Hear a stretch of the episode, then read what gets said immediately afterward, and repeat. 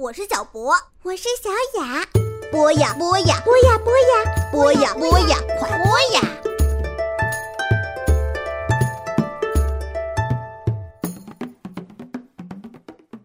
小朋友们晚上好，欢迎收听土豆爸爸的时光机。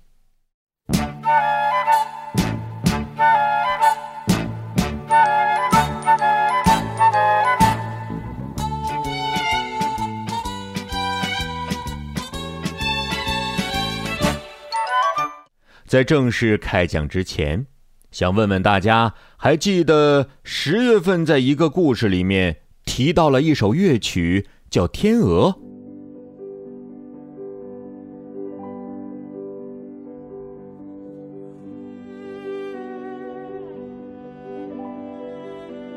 大家还记得是谁的故事吗？对，就是那位无所不能先生圣桑。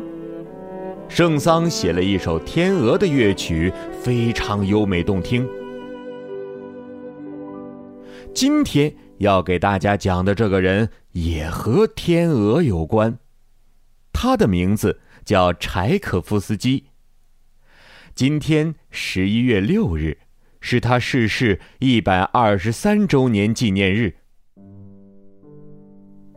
柴可夫斯基出生于1840年俄罗斯的一个小镇，他们家经济条件还算不错，所以他的父亲就按照当时的风气，让柴可夫斯基去学习法律。可是柴可夫斯基并不喜欢学习法律，他喜欢音乐。原来呀，在他小的时候。就一直在家里听他母亲唱民歌、流行咏叹调和浪漫曲，还能听到管风琴演奏的乐曲。这一切在柴可夫斯基幼小的心灵中，早早地播下了音乐的种子。十九岁毕业后的柴可夫斯基在司法部当了一名公务员，但他仍然忘不了音乐。他寻找着一切的机会去学习，在他给朋友的一封信中，他这样写道：“别以为我只是在梦想成为伟大的艺术家，我只是觉得应该从事适合自己的行业。”于是，在柴可夫斯基二十二岁的时候，他毅然辞去了在司法部的工作，到刚刚成立的圣彼得音乐学院学习音乐去了。自从进入了圣彼得堡音乐学院以后，柴可夫斯基就像一个几天没吃饭的乞丐看见面包一样，他彻底告别了过去的生活方式，由一个懒散松垮、漫不经心的贵族少爷，变成了一个勤奋好学、兢兢业业的音乐苦行僧。音乐学院的院长安东·鲁宾斯坦回忆说。柴可夫斯基的学习态度相当惊人。有一次，我上作曲课时，要他根据一首曲谱编写对位变换曲。我告诉他说：“质固然重要，量也不可忽视。”我本以为他交卷时最多写出十二首，谁知第二节课他交出的竟然超过二百首。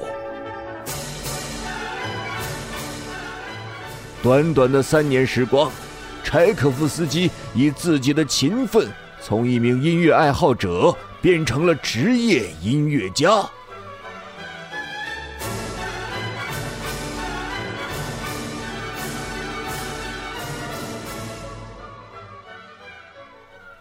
一八七一年，三十一岁的柴可夫斯基来到妹妹家中小住，他非常喜欢妹妹家的孩子们。他看到孩子们平时喜欢读一个童话，名字叫《天鹅池》，讲的呢是一位青年骑士怎样打败恶魔，救出了被魔法变成天鹅的少女，最后两人结婚的故事。作为好舅舅，他决定送给可爱的外甥们一份特殊的礼物。根据这个天鹅池的童话而创作的独幕芭蕾音乐。五年后，柴可夫斯基就又根据这个独幕芭蕾音乐创作出了如今我们耳熟能详的芭蕾舞剧《天鹅湖》。在柴可夫斯基创作的《天鹅湖》当中，最为我们所熟悉的莫过于四小天鹅的那一段了。这段音乐轻松活泼，节奏干净利落，描绘出了小天鹅在湖畔嬉游的情景，质朴动人，而又富于田园般的诗意。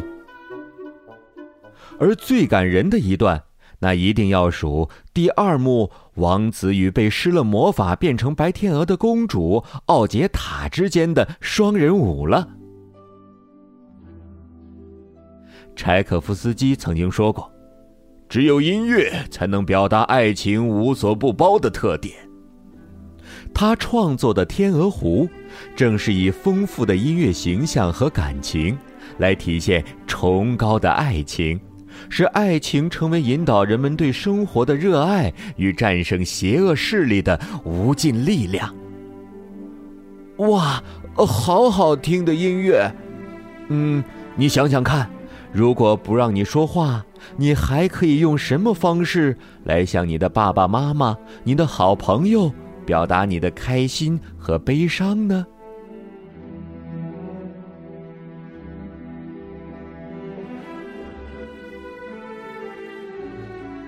嗯，我可以写字，还可以做动作，嗯，比如瞪眼睛呀，哦，或者拥抱呀。没错，我们除了可以用嘴说话来表示我们的喜怒哀乐之外，还可以用笔写字，可以通过舞蹈动作，可以通过唱歌。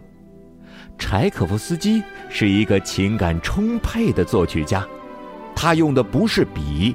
而是音乐，将他的想象和感受表达给我们听。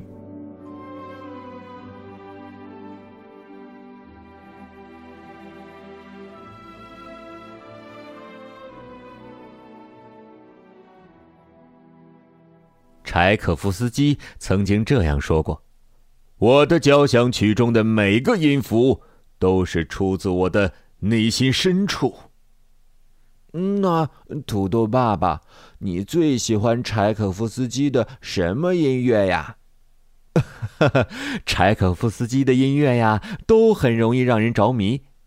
他就好像一个本领高强的画家，在你的脑海里形成画面。你听他最后一部交响曲，柔美温和下却是惶惑、痛苦和犹豫。紧接着，温暖。亲切，如同夕阳下的一支小舞，好像让你唤起人生中的美好的回忆。忽然，像是有暴风雨的来临，有些激动，有些不安，有人在呐喊，在哭泣，在回忆，在叹息，最终剩下的是淡淡的、若有若无的惆怅，在心里久久徘徊。这首曲子叫什么名字呀？第六交响曲，又称悲怆交响曲。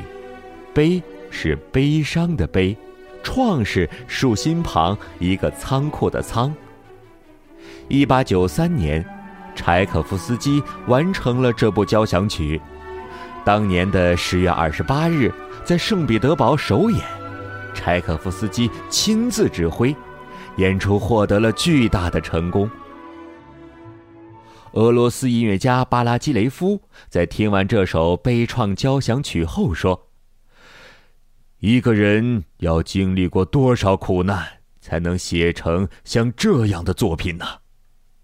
然后，在他第一次指挥演出这部交响曲后的第八天，也就是一八九三年十一月六日，柴可夫斯基。离开了人世，俄罗斯的沙皇亚历山大三世感慨地说：“俄国有这么多人，但偏偏死了柴可夫斯基。”